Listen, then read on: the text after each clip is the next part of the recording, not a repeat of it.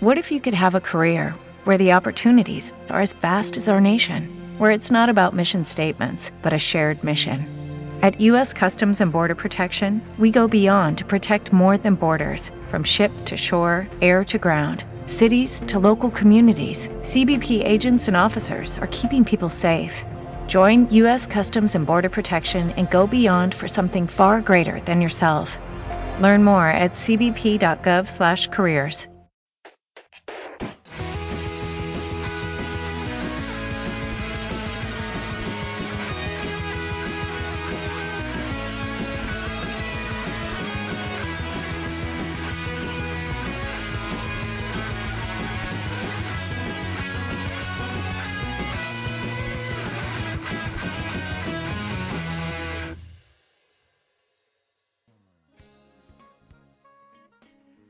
Bienvenidos basuristas, basureros y demás oyentes a una nueva edición de Basura TV. Una semana más está conmigo Mauro, a mi vera metafórica. Hola Mauro. Muy buenas. Una semana más estamos los dos solos. Ya creo que Fer podría pasar a ser invitado especial. Ya tendría que ser, digamos, si este podcast tuviese una intro, no tendría que salir en los créditos le va a pasar como al niño de dos hombres y medio. Va a pasar de protagonista recurrente. Claro, claro.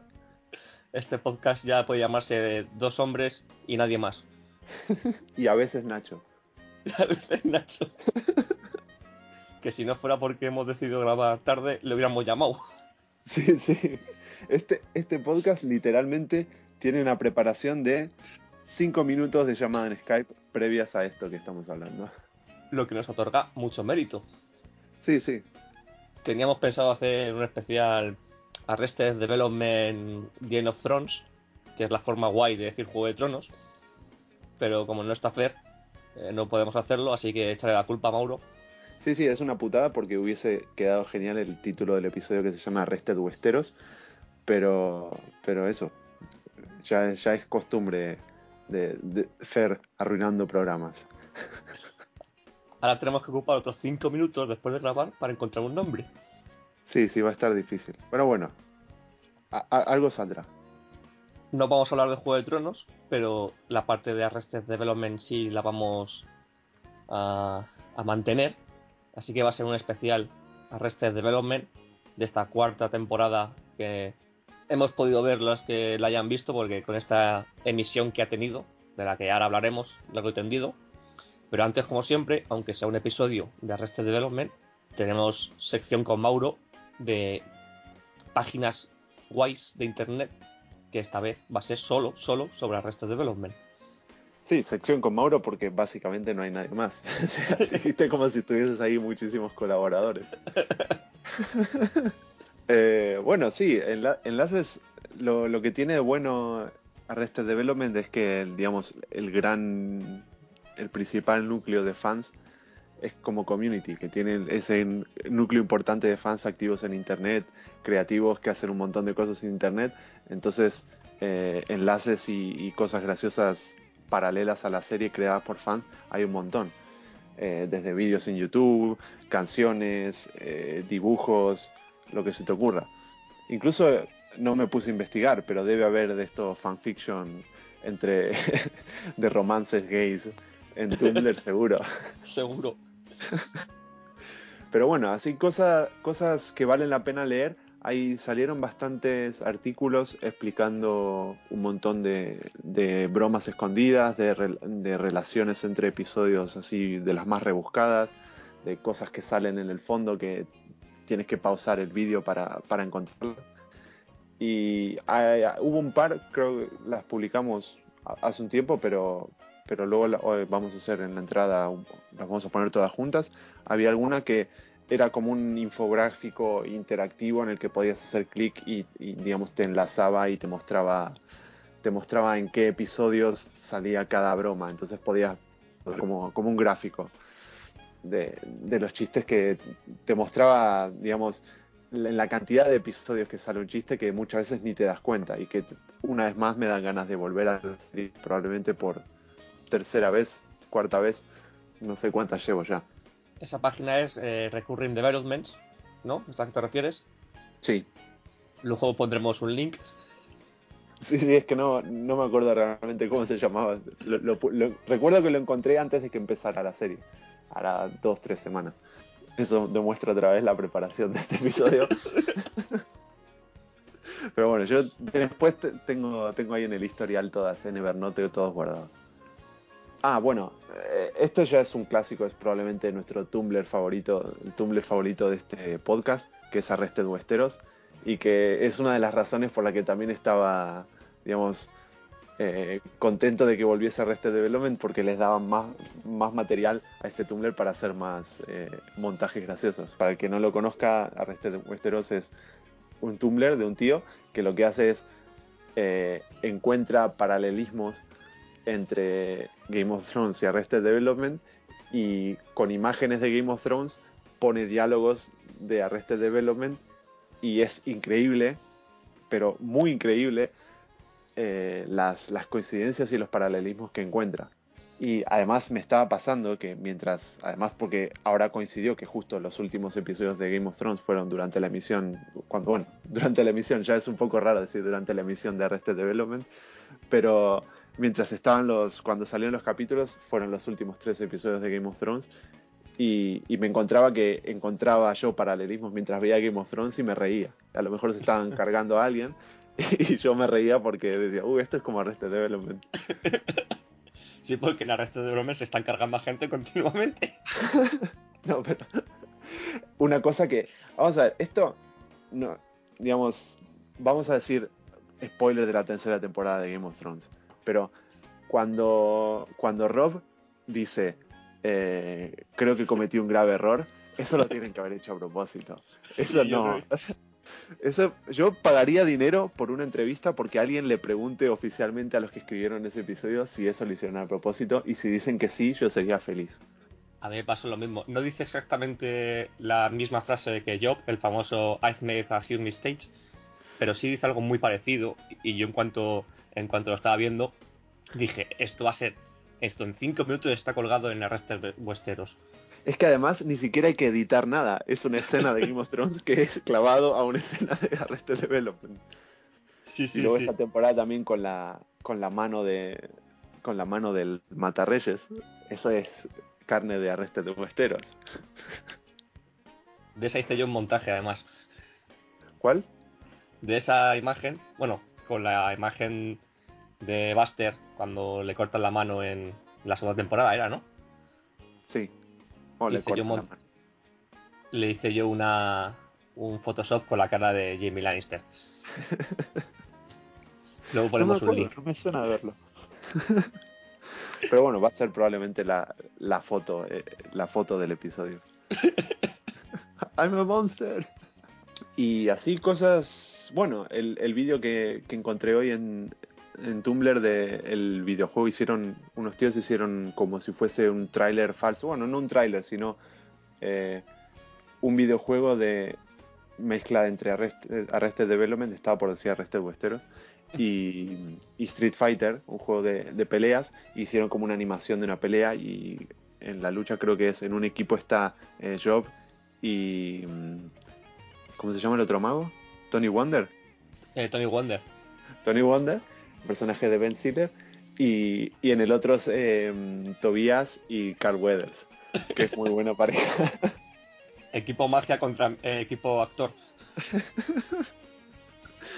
Y está muy bien, tiene un montón de referencias y Job sale peleando con el Segway y con la espada. Está, está muy bien en general. O sea, si, Sí, si te gusta la serie, tiene un montón de referencias juntas.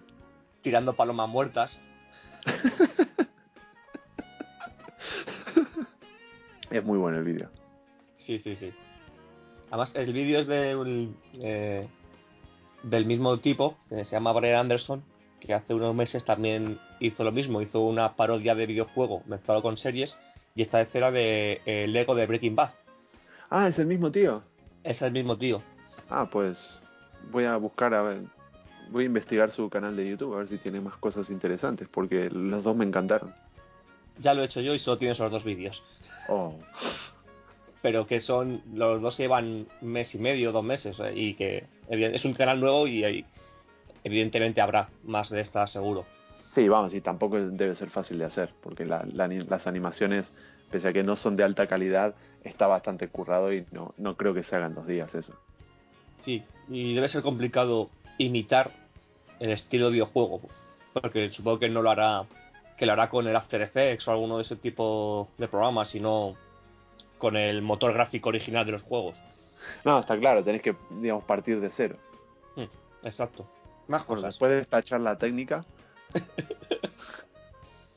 ¿qué más tenemos? Eh, Bluetify. Cuenta, cuenta, que yo no sé qué es esto. Bluetify es otra página web que es básicamente te ofrece una lista de reproducción de Spotify eh, por cada personaje de Arrested Development. Entonces, cada personaje tiene eh, una lista hecha a su medida, supuestamente las que los personajes tendrían si tuvieran Spotify. Por ejemplo, hay cosas muy obvias, ¿no? En la, la primera canción de la, de la lista de Buster es Lucille de B.B. King. Evidentemente, si te vas a la de, a la de Job, tienes The Final Countdown o... Por. Y no creo que hayan tardado mucho ahora mismo en poner la de Simon Garfunkel, The Sound of Silence. Es muy buena idea y además está perfecto para mí porque junta una- dos de las cosas que más me gustan, que es Arrested Development y hacer listas temáticas en Spotify. Adivina cuál es la primera canción que sale para Tobias. Y no mires. Estoy entre Village People, que le pega mucho, y Blue. Estoy intentando pensar algo, algo con Blue, pero no me sale. Eh, da igual porque la primera es Macho Man de, de Village People. ¡Oh, qué crack! Vamos. Lo clave. Te voy a seguir haciendo eh, pruebas. Intenta adivinar cuál es la primera canción que sale en la lista de reproducción de, de Maybe. Mm. Bueno, podría ser Call Me Maybe. No, porque sería lo obvio. O si no, alguna canción que se llame Marry Me. No. Es eh, Parents Just Don't Understand. Que si te ríes ya sabes qué canción es, ¿no? Sí. Que es de, de DJ de, de DJ Jazz y, y Will Smith cuando eran un- el dúo este de rap hace pff, siglos. Es muy buena. muy- Me gustan esos juegos de palabras con, con referencias a la serie. Me gusta mucho. ¿Tienes algo más por ahí guardado en la recámara? Eh, en este momento no, pero luego si se me van, si voy recordando enlaces, luego los pegamos todos juntos. Vamos al turrón, ahí poco a poco, porque hay mucho que cortar y de qué hablar de la nueva temporada de Arrested Development. Now, the story of a wealthy family who lost everything and the one son who had no choice but to keep them all together.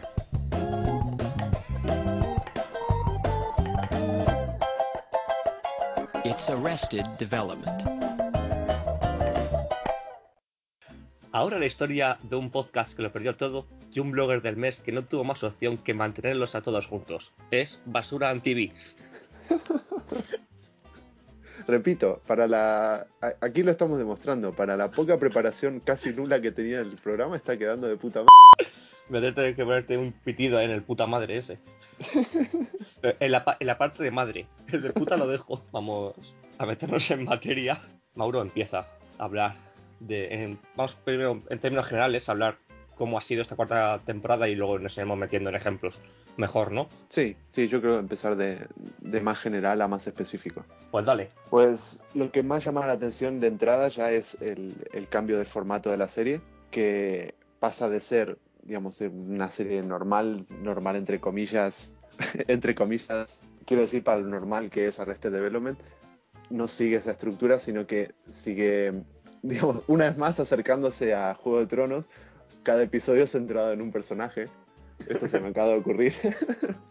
Entonces, en cada episodio se ve el, el punto de vista de un personaje y, y luego la historia es que te vas viendo, la vas viendo de distintos lados y luego todo se va juntando a medida que vuelves a ver las distintas escenas, pero lo que pasaba en el fondo o lo que pasaba después o justo antes.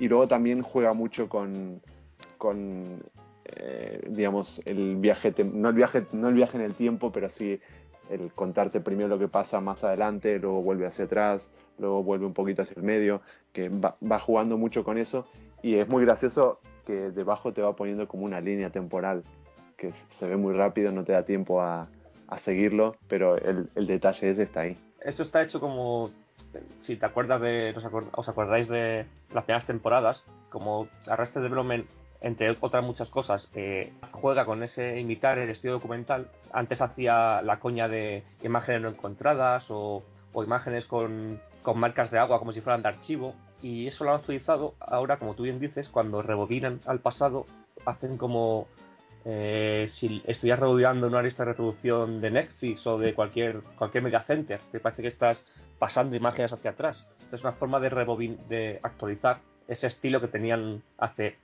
10 años, que evidentemente pues ha evolucionado. Y además, y lo que decís de, la, de las marcas de agua, que a, a, mí me costó darme cuenta, cuando utilizan eh, metraje del, de las temporadas antiguas, eh, sale una marca de agua con un, como si fuese de, de, un software que lo estás utilizando en modo de prueba. Sí, que pone, se llama Show Stealer. que yo tardé en darme cuenta. Al principio pensaba que era simplemente que, que, la versión que me había descargado era una versión que tenía esa marca de agua todo el tiempo y después veía que a veces se iba y en el segundo episodio me di cuenta que solo salía en, en, la, en los momentos de las, serie, de las temporadas originales. Es un detalle genial, más. En este tema del de nuevo estilo de la serie, el nuevo formato, mm, yo pongo un pero. Yo creo que a mí me ha gustado un poquito menos en general la cuarta temporada que a Mauro, que está más entusiasmado. Mi pero es que al estar construyendo un puzzle, como... ¿Sabéis si puede decir que construye un puzzle sí. con la trama y tal? Los primeros episodios se te hacen más cuesta arriba. Porque eh, ves cosas más inconexas que no sabes, que no reaccionas. También es verdad que cuando se vas viendo los episodios finales, todo eso se junta y la experiencia se hace más reconfortante. Pero al principio claro, es, es, un poquito más duro de ver. Claro, pero es parte del chiste. Es eh, un chiste sin la preparación. Eh, no, no, no tiene sentido, no podés contar el remate al principio. Entonces, sí es verdad que al principio se, te hacen hay, hay cosas que no, no, tienen mucha gracia, pero es que luego cuando, cuando tienen que tener gracia, cuando entiendes lo que está pasando, tienen el triple de gracia de lo normal. Y luego lo que también comentabas de, de que comentabas en la entrada, de que los personajes eh, al, al, solo ver su punto de vista es como que media hora con el mismo personaje se te hace un poco pesado. Eso también, eso también me pasó un poco, pero, pero de nuevo, por ejemplo, con los episodios de, de Oscar y de George, sí. esos episodios para mí fueron los, los, más flojos, pero porque es uno de los personajes que menos me gustan. Como tienes a, a Jeffrey Tambor haciendo dos personajes, no es que sea media hora de Jeffrey Tambor, es que es media hora de Jeffrey Tambor multiplicado por dos. Sí, sí. Que no sé yo quien se queje de ver media hora a Jeffrey Tambor, que me parece un auténtico titán. Pero sí que es verdad que que ocurre eso. Y además a mí también me ocurre, eh, sobre todo, ese, ese cansancio relativo. Ese mínimo cansancio para mí es mucho mayor con los personajes que tienen, que tienen una personalidad más extrema. Tipo Tobias, tipo Job. Son personajes tan, tan extremos, tan borderline, que se dice, que tanta, tanta, tanta, tanta locura, también toda junta, puede un poco saturar, un poco. Sí, yo eso lo vi, pero de nuevo, al final, al final de todo, para mí valió muchísimo la pena porque cuando empiezas a ver todo el puzzle junto y, y la cantidad de chistes que, que va preparando y, y, cada chiste tiene tres puntos de vista distintos, ese, ese, juego, ese juego de comedia, esa ingeniería que hizo de, de juntar todo, digamos, porque los chistes esos tenés que primero pensar el chiste y luego imagino que pensarás cómo desordenarlo porque hacerlo de la forma inversa me imagino que debe ser imposible. Ese, no sé, esa inteligencia que tiene Mitch Hurwitz, y no, la verdad está buscando, no sé, no sé si, imagino que habrá más escritores de, sí, de sí, mucho más. Pero, pero bueno, imagino que la, la, la idea general será de Mitch Hurwitz. Eh, a mí me fascina, la verdad es, es de lo que más me gusta de la serie, esa creatividad que tiene para, para construir chistes que no los ves en otras series. Ahí te doy la razón que eh, al final, el resultado final, la sensación que te deja la serie es muy buena, pero al final está experimentando con el tipo de humor y otra vez Arrested Development se pone a la vanguardia de cómo hacer una comedia en televisión y evidentemente con este nuevo formato pues todos los formatos no son perfectos y tiene peajes. Y el peaje que te veo yo a esta cuarta temporada de Arrested Development, Development es ese. Pero también, por la otra parte, eh, es muy inteligente porque cualquier persona que haya visto la serie sabe que gana mucho con el revisionado. Entonces, crear este puzzle eh, con el revisionado es cuando gana la serie. Además, yo he visto la temporada ya dos veces y ese cansancio y ese principio que no sabes muy bien cómo estás, una vez que lo vuelves a ver y ya vas pillando muchas más cosas, es cuando la serie gana. Claro, que además es lo que, digamos, es lo que estamos ganando con, este nuevo formato de que, que esta, esta nueva forma de transmitir las series que nos da Netflix, que es que vos estás haciendo una serie para la gente que ya sabes que le gusta la serie. Esta serie, digamos, no, no tiene nada que, arriesgar, porque vos sabés que el que ve el primer episodio va a ver el segundo, el tercero y la va a ver hasta el final. No hay gente que está poniendo Arrested Development por primera vez y que va a decir, no, este primer episodio no entiendo nada, la voy a dejar de ver. Entonces es como, es como un, es una serie hecha para la gente que le gusta y, nadie más. Entonces no, no tenía, se puede permitir esos riesgos de, tres episodios que no, no, a lo mejor no son lo mejor y preparar todo para un final espectacular. Luego está el tema de Netflix, como hizo ya con House of Cards, de darte todos los episodios de una atacada, para que seas tú el que te lo gestiones. Y aquí ha habido, como siempre hay, eh, diferentes opiniones sobre cómo hay que ver esta cuarta temporada de Arrested Development. Si del tirón, si dejando espacio entre episodios y tal. Esto es muy gracioso, es muy gracioso porque está hablando un montón en Estados Unidos de, oh, que la gente está empezando a ver todas las series del tirón. Y para nosotros es gracioso porque nosotros llevamos años y años oh, viendo series así. Que eh, es gracioso porque, claro, evidentemente nosotros no estamos viendo las cosas como realmente son, pero pero vamos, que, al principio cuando empezaba a leer cosas de, me preguntaba, ¿por qué la gente, por qué esto causa tanta sorpresa y por qué causa tanta discusión si es lo más normal en el mundo? Te descargas tres temporadas y te las ves en una tarde.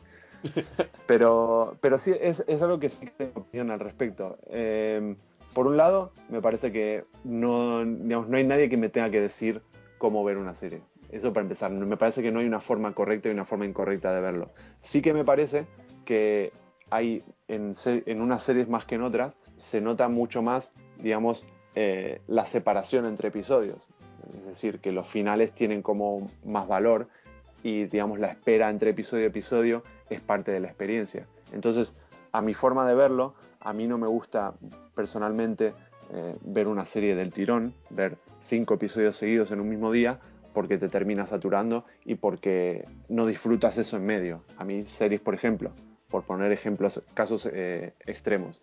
Por un lado, Breaking Bad, para mí es una serie que se disfruta muchísimo más, o Juego de Tronos, se disfruta muchísimo más viendo un episodio, pasan un par de días, no te digo una semana, pero un par de días y ves el siguiente, porque esa espera, eso pensar de qué va a pasar, eh, digerir el episodio, comentarlo con más gente, para mí es parte de la experiencia y es algo que disfruto bastante. Entonces, en ese sentido, yo prefiero ver las series de esa manera. Y aparte de la emisión de los episodios, o si se puede llamar emisión porque es descargarlos de forma legal en Netflix, como todos hemos hecho, ¿a que sí, Mauro? Sí, sí, por supuesto. Hay otra peculiaridad, que es que cada episodio estaba se ve desde el punto de vista de un personaje. Y es una decisión que se toma por problemas logísticos. Así que explícalo un poquito mejor, Mauro. Sí, básicamente es que los actores están bastante más ocupados que cuando obviamente tenían un contrato solamente con la serie, entonces no tienen, no sé cuánto se tarda en grabar esta serie, pero me imagino que un par de meses, no tienen dos, tres meses para dedicarles solamente a la serie. Entonces gente como, no sé, Michael Cera me imagino que estará bastante ocupado, Jason Bateman últimamente salen bastantes películas, me imagino que tendrán, tendrán sus horarios y tendrán sus otros compromisos, entonces una decisión que me parece genial, pero si en realidad se le ocurrió la idea de hacer los personajes, los episodios enfocados en cada personaje solamente por este motivo, Mitch Hurwitz es un más genio de lo que lo consideramos.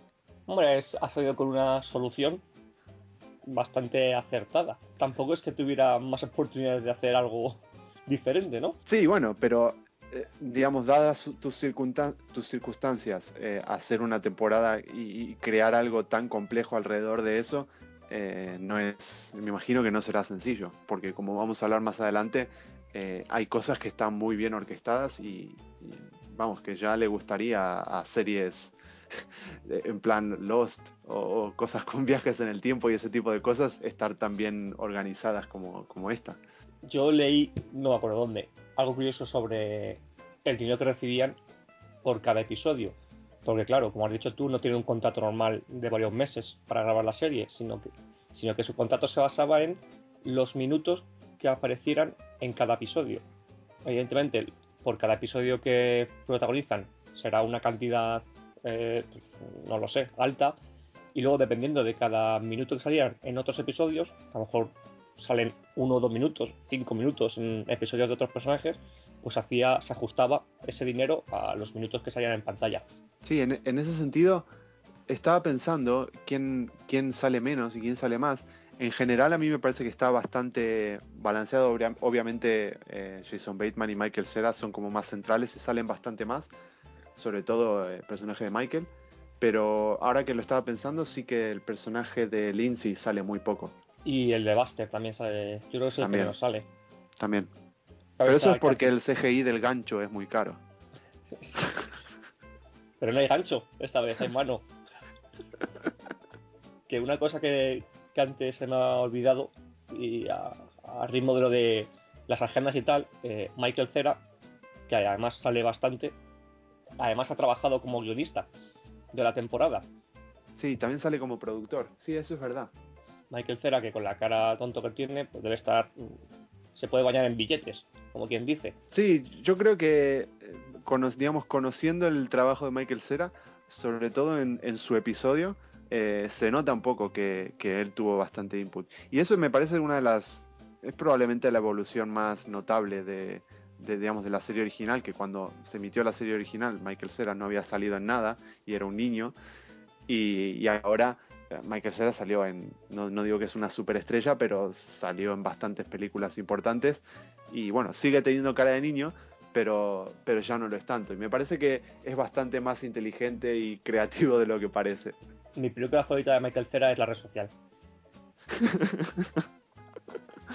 y Adventureland también es muy buena. Ahí está zombies, muy bien. La de los zombies. Que por cierto, ahora que hablamos de Michael Cera, esto es un detalle aparte que no tiene nada que ver con Arrested Development, pero en la película que sale ahora, que se llama This is the End, ¿Mm? que es esta que sale de Seth Rogen, eh, James Franco, eh, ¿cómo se llama? El gordito, Jonah Hill, eh. eh Kenny Powers, Danny McBride, salen todos, en el, es el fin del mundo, están en una fiesta en casa de James Franco y, y, y, empieza el fin del mundo en ese momento y hacen ellos de, de ellos mismos, con su, obviamente sus personal, personalidades exageradas, y dicen que Michael Cera en esa película lo peta, que hace de, de adicto a la cocaína y con mujeres, que es una locura. Así que es una de las películas que más ganas tengo de ver este verano. Yo también tengo ganas de verla, a ver. Bueno, ¿en qué estábamos? Eso digo yo, ¿en qué estábamos? Es que como siempre empezamos a desvariar y esto no hay quien lo coja luego. Estábamos con los episodios centrados en cada personaje. Eh, sí, creo que habíamos dicho todo lo que había que decir de eso. Ya habíamos dicho lo de que también era por parte de horarios.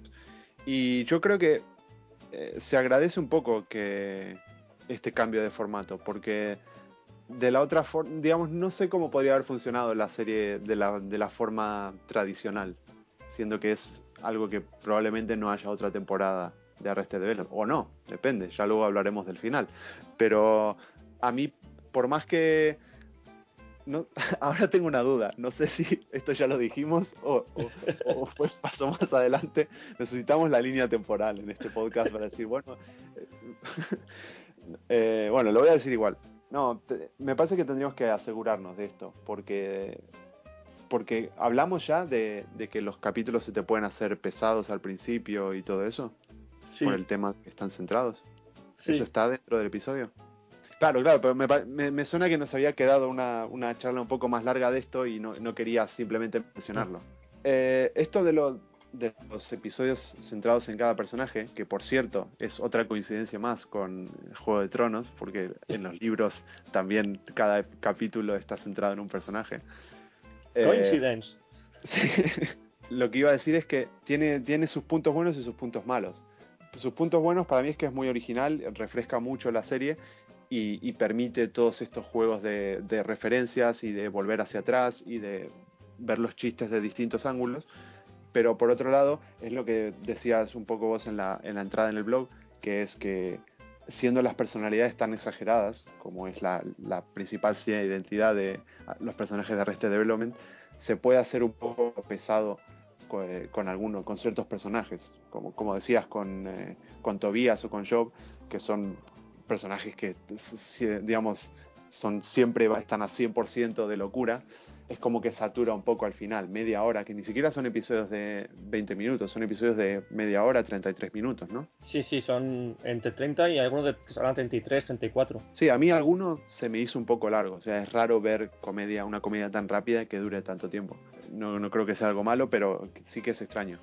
Y eso, que, que por, por, un lado puede, puede hacerse un poco pesado, pero, pero bueno, yo agradezco bastante el, el, cambio de, el cambio de formato, me quedé bastante contento y me parece que sigue manteniendo, de, nuevo, no sé si ya lo dijimos o lo vamos a decir en el futuro, eh, sigue manteniendo a Arrested Development, digamos, en, en, la vanguardia de lo que es eh, la originalidad de la comedia. A mí, por ejemplo, me pasa que con los personajes de Tobias o de, o de Job me gustan más cuando salen en, en, en, episodios de otras personas, de otros personajes, que en los suyos propios. Sí, tienen mejores chistes, es verdad. A mí me gusta mucho cuando en el episodio de Job, cuando están en la, en la comisaría de policía y Job está sentado y empieza a sonar eh, la canción de The Sound of Silence.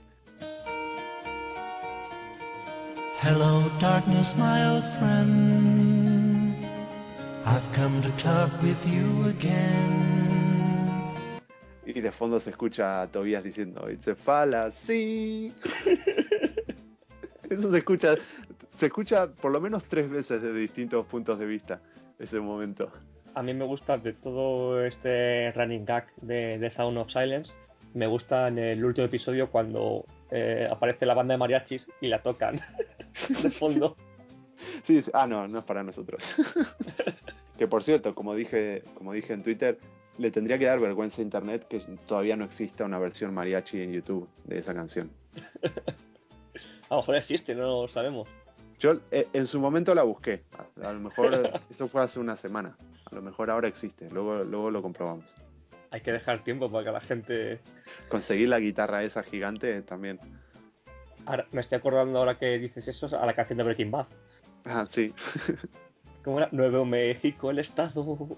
Hablan de un tal Heisenberg. Anda caliente el cartel, al respeto le faltaron. Hablan de un tal Heisenberg que ahora controla el mercado. Blanco y azul, creo que se llamaba. No sé si es el nombre del episodio o de la canción. Y lo ideal sería que hubiera un, un episodio por o un par de episodios, los mismos episodios por cada personaje, pero no es así. Hay episodios como, como el de Maybe, como el de el de Buster o el de, de Lindsay. Sí, y que solo tienen un episodio. Sí, bueno, pero por ejemplo, a, a mí la parte de la historia de, de George Senior y Oscar es un poco, a mí se me hacía un poco pesada y es, lo que vos decías la otra vez, que no, no, tenés a Jeffrey Tambor una vez, sino lo que tenés, lo tenés al cuadrado, porque está haciendo de los dos gemelos y se hace un poco pesado. En este punto tenemos que avisarte cuando mm, Mauro dice otra vez y no minutos antes, es porque por problemas de internet de conexión tuvimos que dejar de grabar y estamos terminando hoy, varios días después, así que hay que pedir perdón. Lo sentimos mucho. Eh, esperemos que no haya cosas repetidas, pero lo que sí va a haber es mucho eh, partícula de tiempo pasada. y lo más gracioso es que, aun teniendo todos estos días de, de descanso, como quien dice, eh, no hemos preparado nada más. Así que seguimos igual de en blanco. Eso tiene más mérito todavía. Ver tu error, tener oportunidad de arreglarlo y no hacer nada. Ese es el estilo basurante. No hacer imitaciones. Pero sigamos, pues. Eh, ya hemos hablado de la estructura de la serie, de, de, los episodios, y creo que hay que hablar de otra cosa muy importante de Arrested Development, que son sus personajes eh, recurrentes secundarios. Ah, voy a abrir, tenía una lista, esto sí que lo preparé. No, pero no, no quites la magia. No, iba a decir, cuando estabas diciendo lo de los episodios de cada personaje, que estaría muy bien que de repente te saquen un episodio de Carl Weathers y que no tenga nada que ver con el resto de personajes. Sí, me hice una lista y la separé por personajes nuevos, personajes clásicos, luego cameos y luego personajes clásicos que para mí eh, podrían haber estado o me gustaría que hubiesen estado. Vamos a empezar por los personajes clásicos que han vuelto. Bueno, claramente nuestro favorito, porque ya lo dijimos la otra vez, es el abogado. Barry Zuckerman. Zuckerkorn. Barry Zuckerman, Zuckerkorn. Y a mí lo que me gustó muchísimo, que fue un detalle genial, es en el, en el flashback, cuando muestran a, a Lucille y a, y a George Sr. Eh, de jóvenes, que los interpretan, por cierto, Seth Rogen y Kristen Wiig, que Kristen Wiig de Saturday Night Live clava las expresiones faciales de Lucille, sobre todo eso cuando, cuando guiña el ojo, cuando pone así cara de, de estar tramando algo, lo clava. Sale también la versión joven del abogado y para mí estaba clavado. O sea, para mí era perfecta. La, digamos, me refiero a físicamente, además de que fue Sí. gracioso, que físicamente se parecía un montón. A ver si va a ser su hijo o algo de eso. Sí, deberíamos buscarlo por si acaso. No hacemos una fe de ratas. Bueno, ¿cuál Barry, más? el, el abogado Barry, que está interpretado por Hen- Henry Winkler, que es el, el mítico Fons de Happy Days. Que Happy Days es la serie en la que empezó Ron Howard como actor. Y Ron Howard es el narrador de Arrested Development y el productor de la serie. Gran conexión. Gran conexión. A mí el que me sorprendió mucho que apareciera, porque no me lo esperaba para nada, es eh, Tony Wonder, eh, el personaje de Ben Stiller. Y me pareció genial porque, digamos, quiero que me caiga bien Ben Stiller. Me parece que debe ser un tipo eh, agradable de, tener como amigo, porque me, me da la sensación de que se apunta a todo. De que por más que últimamente no salgan muchas películas y eh, muchísimo menos en televisión, lo llaman para Arrested Development y dice, sí, por supuesto. Y vuelve a ser un personaje y tiene bastante importancia al final. Yo pensé que iba a salir en un momento y al final tiene bastante importancia para la historia. Para mí no fue sorpresa porque yo había leído meses anteriores que iba a volver a interpretar a Tony Wonder. Así que por lado a mí no me sorprendió. Me gusta mucho el, el- el nuevo gesto de hacer las comillas y la W. Me encanta el, el chiste que hacen de salir del armario de forma mágica. Y además el truco, el truco de magia que es convertir a todo el mundo en gays. Y luego el narrador dice, el secreto es que ya eran gays al principio.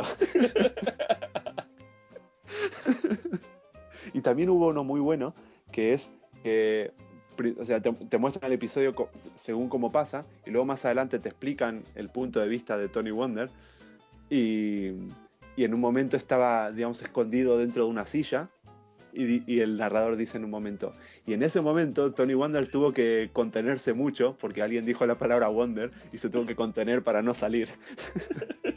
Pero la verdad fue, todos los momentos de Tony Wonder fueron excelentes, sobre todo la, la parte más eh, homosexual. La, la parte en la que están Tony Wonder y Jock se dan cuenta que aunque estén maquinando entre los dos, y los dos sintieron, sintieron una, un sentimiento que nunca habían sentido. Ese era amistad. Same, same, Sí. Her, también sale Her otra vez. egg. Eh, eh, eh, ¿Ella? Es muy bueno el, cuando, cuando te muestran el, el nombre de la iglesia, que las siglas son HER. No, no me acuerdo ahora cómo es la, eh, la- las siglas, pero es H-E-R las siglas de la iglesia en la que están, porque son súper religiosos y, y forma HER. Sí, eh, eh, a mí es uno, es, uno de mis chistes favoritos y cada vez que dicen HER o, o hacen referencia, no sé, o, o la ignoran, que siempre está de fondo y, na- y nadie la ve, ese tipo de cosas me encantan.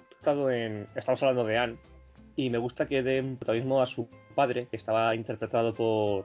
por, Al- por Alan Tudyk, que es una- un actor que me gusta mucho y que en la serie pues, salió de pasada cuando presentaron a los padres de Anne. Y que aquí le dan un poquito más de, de cancha, que es copresentador de un, programa, de un programa de tertulia religioso.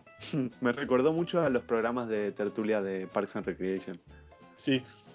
Y eso fue, fue raro, fue raro ver a la chica que aquí hay otra, otra conexión, así, por, por, por da- aportar un poco más de información, otra conexión entre Michael Cera y esta chica, que es en la película de Scott Pilgrim, también salen juntos y también es bastante, es bastante bueno verlos juntos. O sea que al que le guste, al que le gusta Arrested Development y no haya visto Scott Pilgrim, que la vea porque también tiene otra reunión Michael Cera con Anne.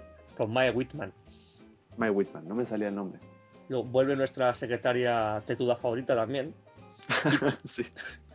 Que esa chica, por cierto, eh, es la que le pone la voz en Archer a, a la secretaria también. Judy Ah. Greer. Me encanta siempre el chiste de mírame los ojos, Michael. ¿Pero lo hicieron? Eh, no, pero me encanta mucho. Sí, sí, sí. Por, por eso me estaba preguntando, que es una de las cosas que me, que me- me faltaron a mí. Y hay, uno, hay un chiste que me gusta mucho de la serie original, que es cuando, cuando está, está sentada en una silla y Job le dice, quiero ver lo que tienes debajo. dice, ah, Job, no digas eso. dice, no, no, no, quiero usar tu silla. otro, otro de los tantos chistes que no se pueden traducir de resto de Venom. También tenemos la vuelta de, de Steve Holt. Steve Holt. Muy buena vuelta, me gustó mucho que no. Que, que fue, o sea, si a mí no me dicen que es Steve Holt, yo no lo reconocía. Sí, hay que reconocer que el actor no ha pasado sus mejores años. Pero yo creo que, que también lo hicieron un poco a propósito. Steve Holt se descubre eh, al final de la, de la segunda o tercera temporada que es hijo de Job. Entonces Job, con remordimientos y tal, decide quedar con él en esta cuarta temporada, eh, recuperar el tiempo perdido, padre e hijo, y llega a la discoteca y ve a un señor y se pone a hablar de todo esto. Y, y no es hasta, hasta que al final Steve Holt dice que es Steve Holt cuando Job se da cuenta que todo el rato estaba hablando con su hijo. Es genial esa escena. Que además eh, esa escena está grabada dentro de otro de los mejores chistes de la serie, que es el, el pub and Jeremy Piven.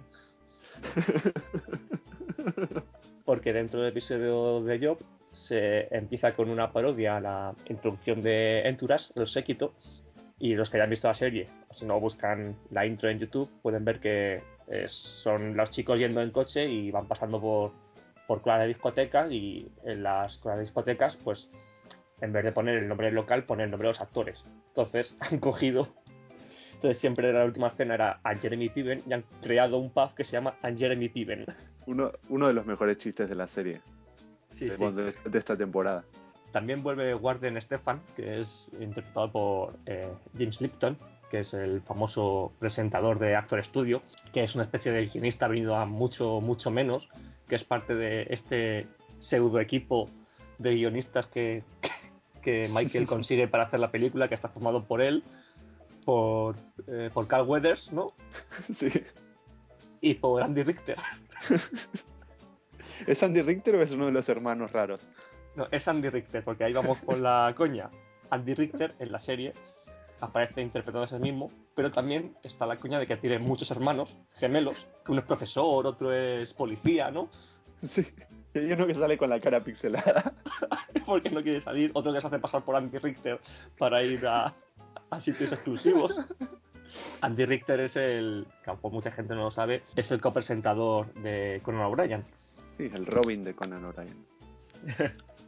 A mí, mi personaje favorito que, que regresó es el, el Doctor Cabrón, que siempre te juega, digamos, que siempre que hay alguien en el hospital tiene como malentendidos por las palabras que, por las palabras que utiliza.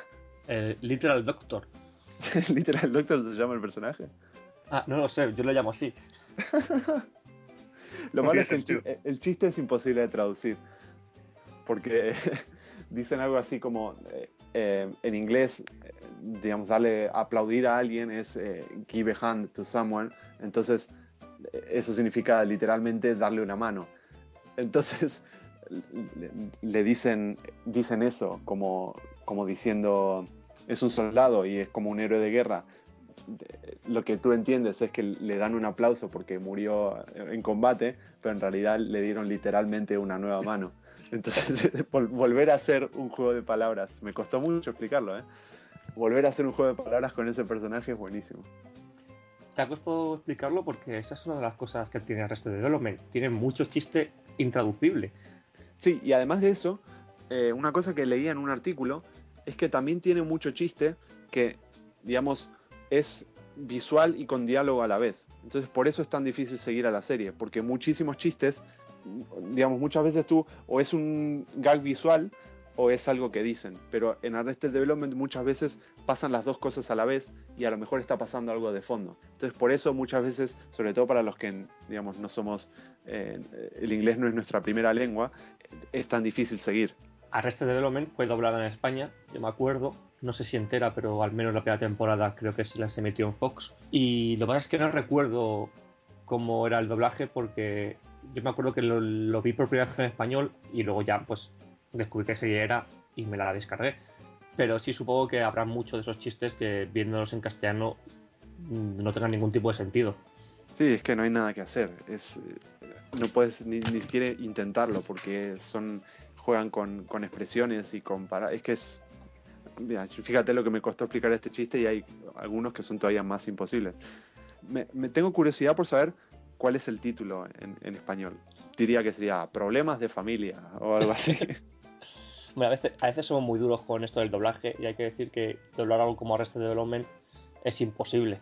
Claro, y como es imposible, no deberías hacerlo. Otra, otra que no que no me imagino doblada y sé que existe es Community. Nos viene bien este de irnos por las ramas porque así podemos cambiar de tercio y empezar a decir personajes clásicos, actores que se interpretaban a sí mismos. Ya hemos dicho Andy Richter, podemos seguir con, con Ron Howard, que además es parte de, de, la trama de Michael. La trama de Michael eh, se centra en, en, que Ron Howard está interesado en comprar los de, bueno, hacer una película sobre centrada en la, en la, vida de Michael y en los conflictos con la familia y sobre todo toda la parte de los conflictos con la empresa. Y, y bueno, de ahí sale que se, se encuentra varias veces con, con, Ron Howard y bueno, el objetivo de él es conseguir las firmas de, de, cada miembro de la familia para ceder sus derechos para que puedan aparecer en la película. Y es muy gracioso porque la primera temporada está intentando conseguir firmas y la segunda mitad de la temporada cuando se empieza a cabrear con todo el mundo está buscando a las personas para romperle el contrato enfrente de la cara y muchas veces les hace firmar y se los rompe luego en la cara y eso es una es otro otro guiño otro guiño más a las temporadas originales porque si recuerdan eh, el final de la tercera temporada cuando Maybe se hace productora ejecutiva de, una, de un estudio de, de películas en Hollywood, eh, una de las últimas escenas de la, de la serie, o la última, eh, es que Maybe dice, bueno, a lo mejor podría ser una película, como, digamos, lo dice en el contexto del diálogo, pero claramente es un guiño a, a, que ya sabían que la serie se iba a cancelar y que era una posibilidad de hacer una película. Y en esta temporada, están, digamos, en la propia serie, están intentando hacer una película sobre, lo, sobre la serie y cuando se encuentra Michael con, con Maybe, eh, se lo dice y Maybe dice, no, no, el cine está muerto, a lo mejor una serie de televisión. Fue uno de, los, de, los, de esos guiños meta retorcidos que tanto nos gustan.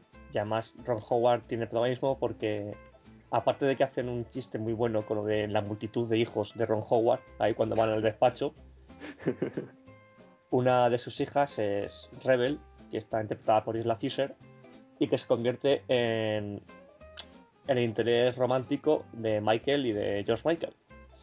George Maharis. George Maharis. Me gusta mucho de la parte esta de romance de, de, de, Rebel porque te dejan caer durante todos los episodios que Rebel está saliendo con otra persona aparte de Michael y te dejan pistas para creer que es con Job porque Job constantemente está diciendo que está saliendo con alguien famoso. Ah, sí, sí. Y que luego sí, además pues, tiene, tienen esa rivalidad entre los dos, entre Job y Michael.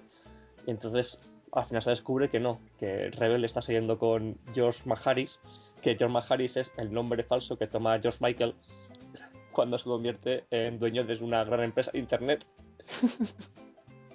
sí, se lo inventa todo y luego le sigue la corriente la razón por la que George Michael se quiere cambiar de nombre es que, claro, llamándose George Michael le recuerda a todo el mundo el incidente del George Michael auténtico en ese famoso baño.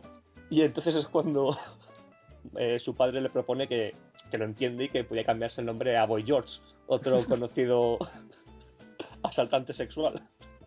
Y lo dicen, bueno, me quedo con George Michael porque al menos fue consensuado.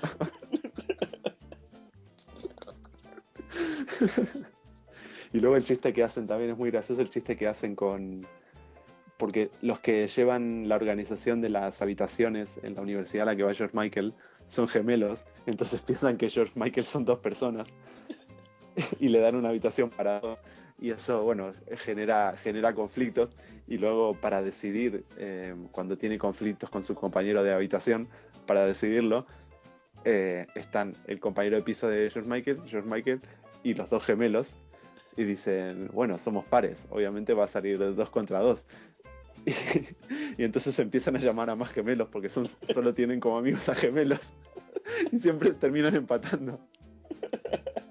Y dentro de toda esto esta de George Michael, eh, él se cambia el nombre a George McHarris, se hace pasar por un, un entrepreneur de, de, internet que va a sacar una gran compañía y es todo un, una gran coña a la red social que además es doble coña porque la red social está protagonizada por, por Jesse Eisenberg y el gran chiste es que Jesse Eisenberg y Michael Cera son clavados y que la gente les confunde. No nosotros. No nosotros. Sí, ese fue uno de los chistes que, que, que, me di cuenta pensando sobre eso, no me di cuenta en el momento. Que por eso me di cuenta que tengo que ver eh, pronto la, toda la temporada otra vez porque seguro que me perdí más chistes. Pero si hablamos de gente que se interpreta a sí misma o una versión exagerada de sí misma, no podemos pasar por, por delante a Carl Weathers. El mentor de Tobias Funke. Digamos, fue, no, tuvo, no tuvo tantos chistes, digamos, no tuvo tanta relevancia o no fue tan gracioso como en, la, como en las temporadas originales, pero ya de por sí el hecho de que salga, de que vuelva a salir, ya de por sí es un chiste para mí. Ay, nos olvidamos. Ah, bueno, este es otro que hace de sí mismo, que es el señor Bob Loblow, que es, se llama Bob Loblow de verdad. no, mentira. Pero sería genial.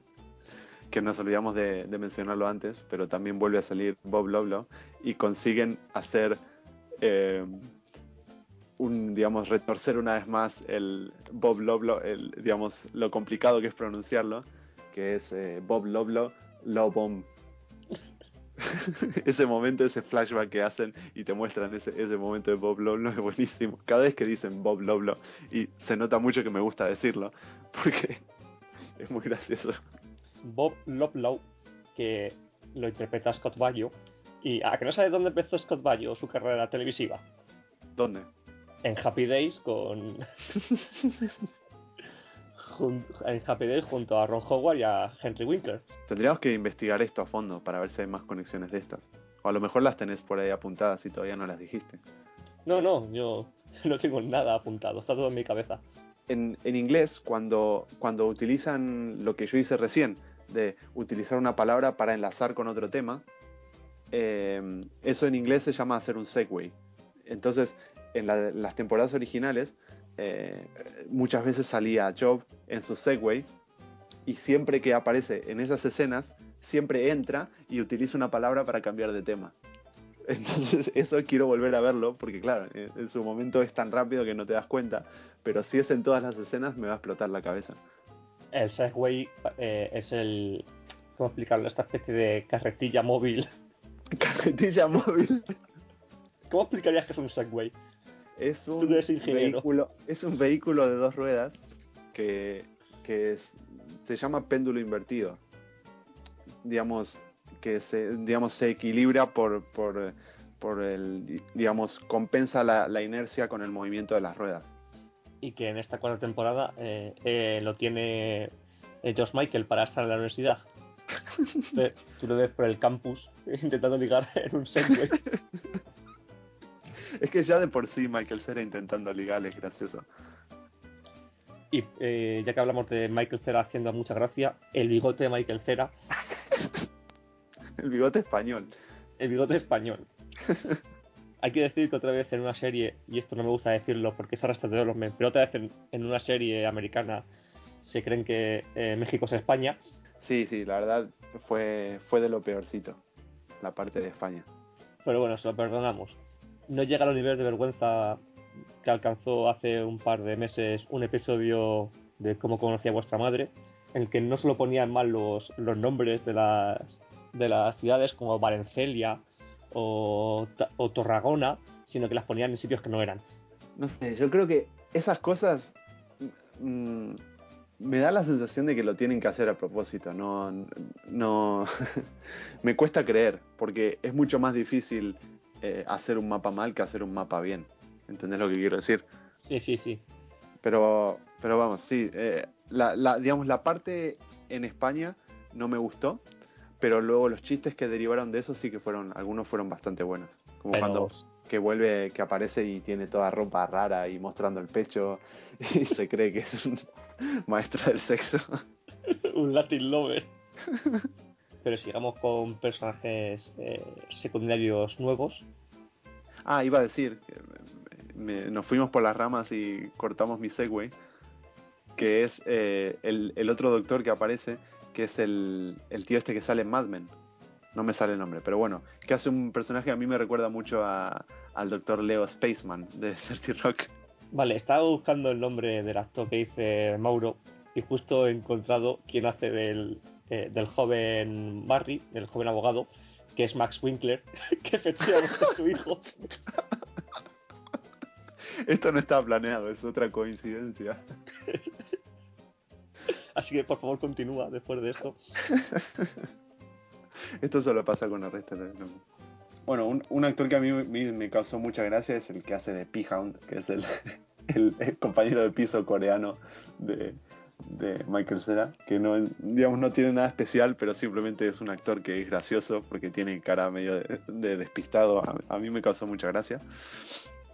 Y luego una actriz que sí conocía, que es la que hace de, de Debris, la, la novia adicta a las drogas de, de Tobías, que es una, cómic, es una actriz cómica que se llama María Bamford, que es muy buena, sobre todo su, stand-up, los, los eh, digamos, la comedia que hace ella por, su cuenta, sus especiales de comedia, porque mm, no sé cómo explicarlo, es difícil de explicar lo que hace ella, pero básicamente está muy loca y, y, tiene una voz muy particular y una forma muy, muy loca de contar las historias que, que muchas historias son muy personales y muy de, lo loca que está ella. Y la verdad es algo que es algo que hay que ver para, entenderlo, ¿no? no va a tener mucha gracia si lo cuento, pero para el que le guste el stand-up y quiera ver algo distinto, que busque María Bamford porque es eh, muy original.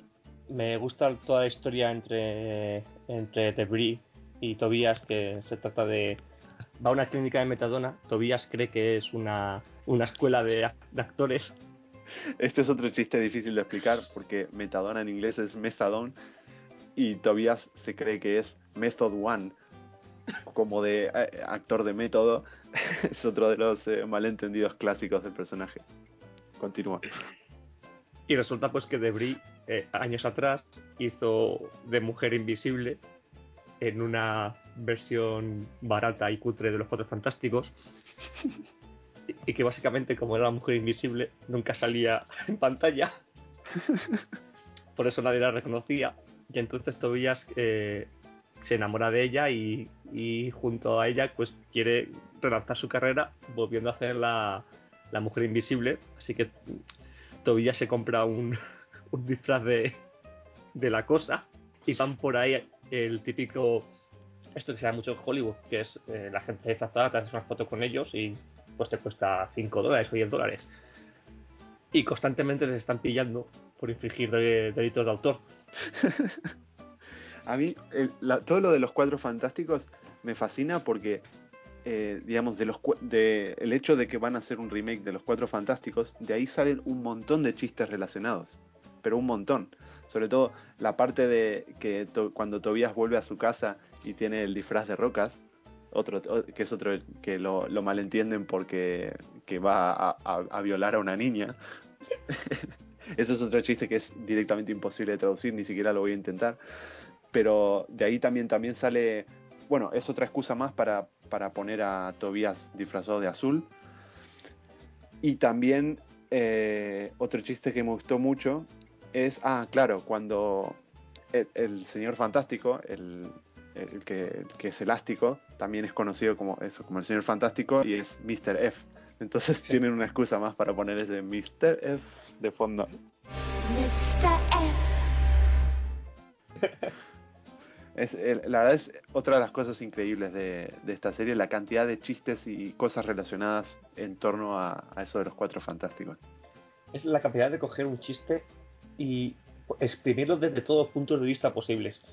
incluso derivar un montón de cosas de eso, porque o sea, no es que están, no es que le dan vueltas al concepto de los cuatro fantásticos, sino que dicen, bueno, aprovechamos que Tobías está disfrazado de la cosa para hacer un chiste de los típicos de Tobías. O sea, es, eh, eh, es otro nivel de comedia. Bueno, y ya por, por ir terminando con los cameos, eh, dos que me gustaron mucho es uno es el de Dan Harmon, que se conoce que son bastante amiguetes con Mitch Hurwitz que sale, sale no es nada no es nada gracioso pero bueno aparece por ahí en un momento en uno de los primeros episodios y luego otro que también me gustó mucho es los tíos de Workaholics Ah, que sí. es otra serie que a mí me gusta muchísimo que no, no, no se puede recomendar lo suficiente y, y salen los tres eh, como eh, ¿cómo se dice? empleados del aeropuerto de una compañía aérea y también es una es una muy buena escena Se nos ha olvidado un personaje recurrente importantísimo.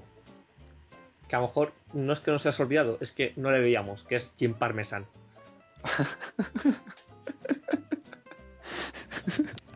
A mí, a- ya de por sí el personaje es muy gracioso, pero a mí el, el gritito que pega Lu- Lucille cada vez que lo encuentra me mata.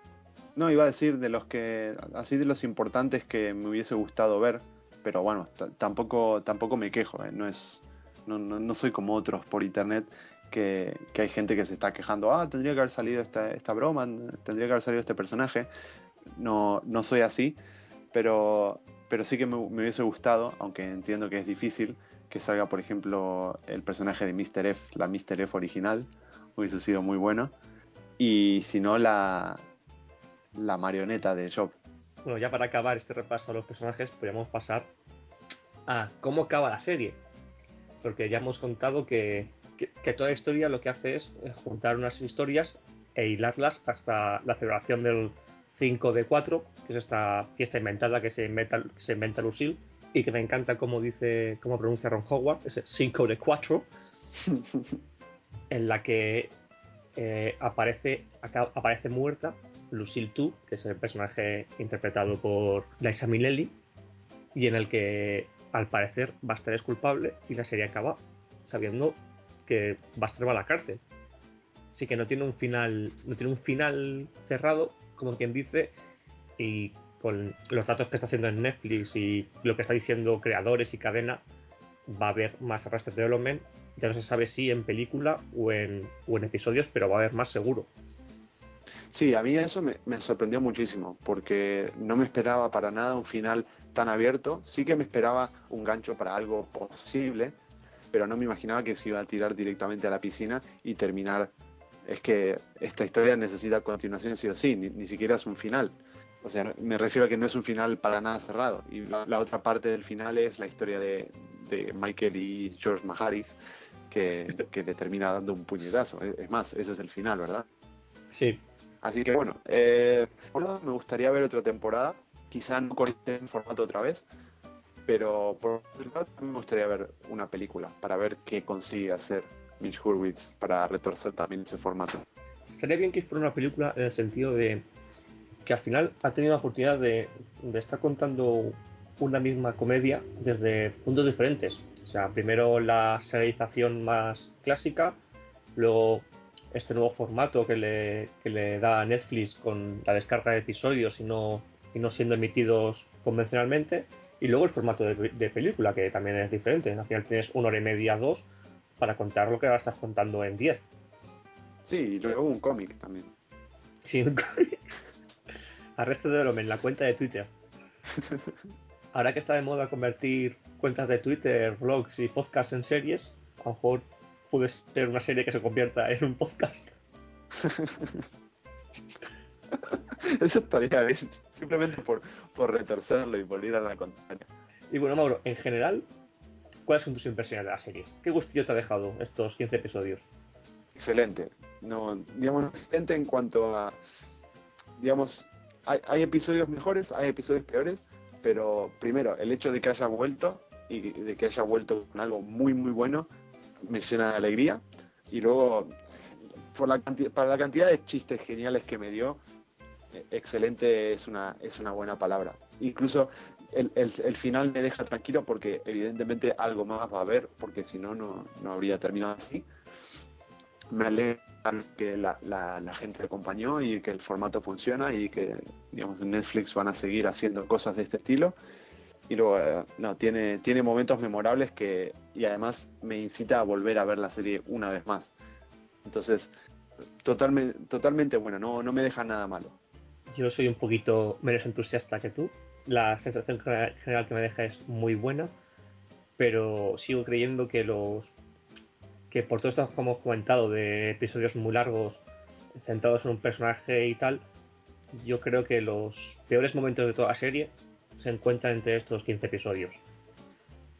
Pero que está compensado por, con el resto de momentos que rayan el nivel que tenía la serie. Sí, lo entiendo, lo entiendo, pero evidentemente yo soy más entusiasta. y bueno, podríamos decir, bueno, a lo mejor vamos a estar de acuerdo, va a ser como como Job y, Tony Wonder, que vamos a decir same. Pero, ¿cuál fue tu episodio favorito? Voy a decir de George Michael, pero es que va a ser el que vas a hacer tú. Pero me gusta mucho el primero de Job. A mí me gustó, bueno, el de George Michael para mí fue el mejor, claramente. También me gustó el de Maybe me gustó mucho. Sobre todo me gustó mucho cuando, que yo no me había dado cuenta, que es Maybe luego es el, el chamán, ese loco que al principio en, el episodio de Lindsay le aconseja ni me había dado cuenta de eso. Es más, bueno, en parte sí, porque yo decía, me suena algo familiar y digo, esto va a ser un chiste eventualmente porque, porque es como demasiado obvio para que no hagan un chiste con eso, pero ni me imaginaba que sería Maybe. Me gustó mucho. Y además por el hecho de que en el viaje a, el viaje a India, en el primer episodio que aparece, es el de Lindsay, y Lindsay viaja a India, y en ese, en ese, en ese episodio ya empiezas a ver que hay algo, hay cosas que pasan, pero que no salen en cámara. Y entonces ahí ya medio sospechas de que probablemente sea Tobias el que salga por ahí de fondo. Y luego pasa eso. Pero no me, no me di cuenta de que también está. O sea, están los tres miembros de la familia en, en India. ¿Qué es lo que decimos que siempre es lo más importante? El desayuno, ¿no? No, la familia.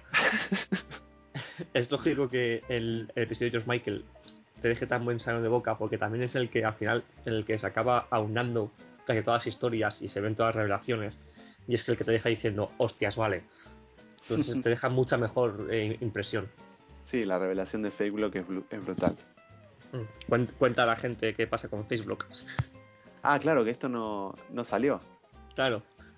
Bueno, el, el chiste de Facebook, obviamente, no, digamos, al que lo haya visto no le va a causar tanta gracia y el que no lo haya visto a lo mejor no es buena idea, pero es que el chiste de FakeBlock es tremendo porque empiezas creyendo lo que todo el mundo cree, que es, es, un, es un software de privacidad que es lo contrario a Facebook, que ese es otro de los chistes que van adelantando, que es lo contrario a Facebook y, y que en realidad es algo que nace del malentendido de que George Michael quería más privacidad y el padre, porque el padre estaba viviendo con él, y el padre entiende que es el software de privacidad.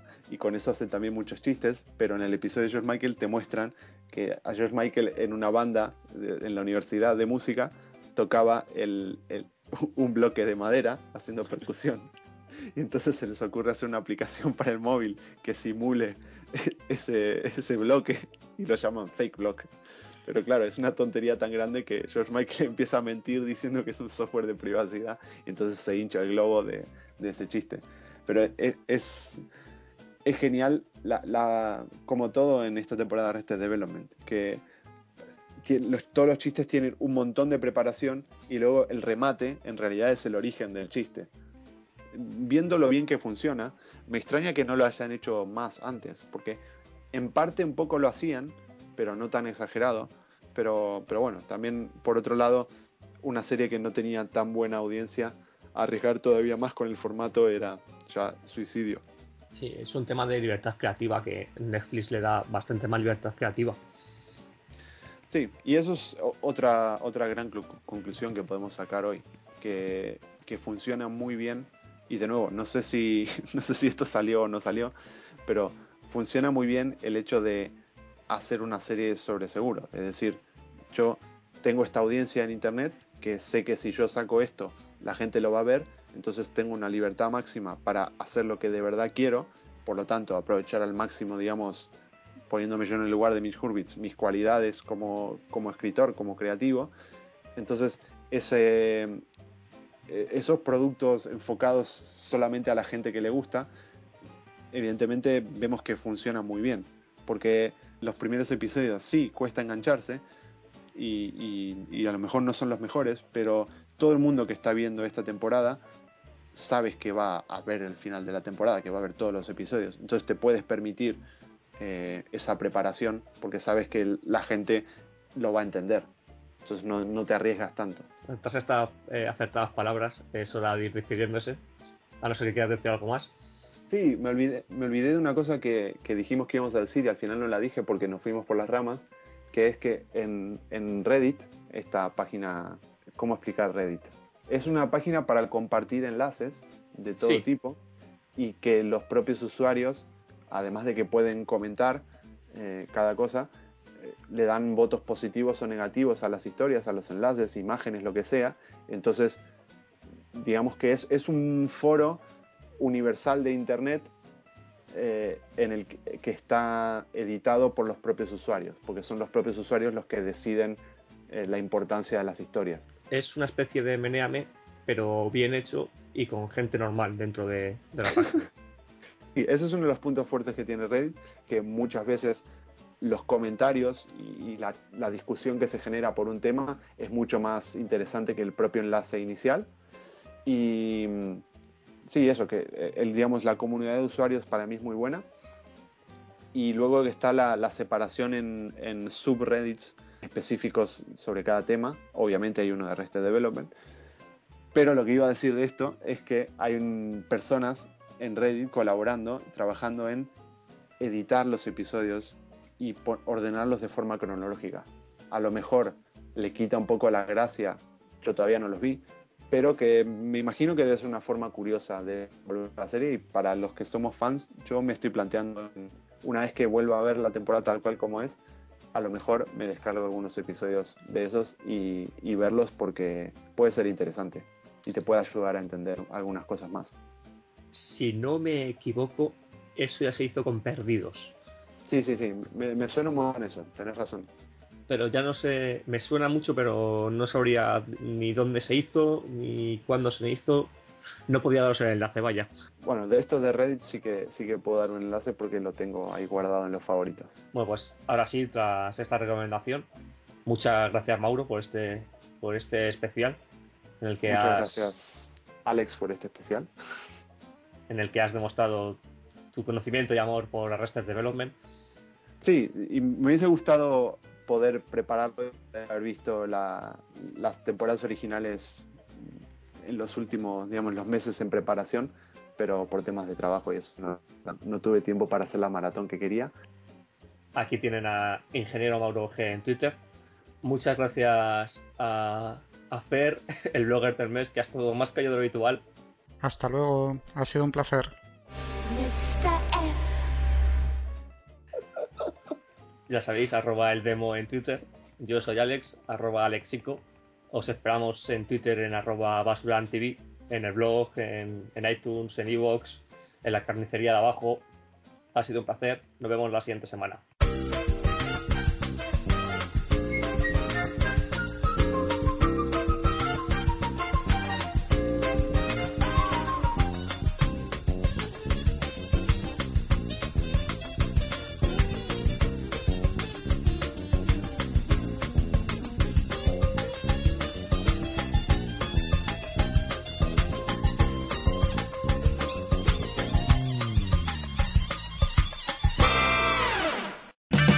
O'Reilly Auto Parts puede ayudarte a encontrar un taller mecánico cerca de ti. Para más información, llama a tu tienda O'Reilly Auto Parts o visita oreillyauto.com.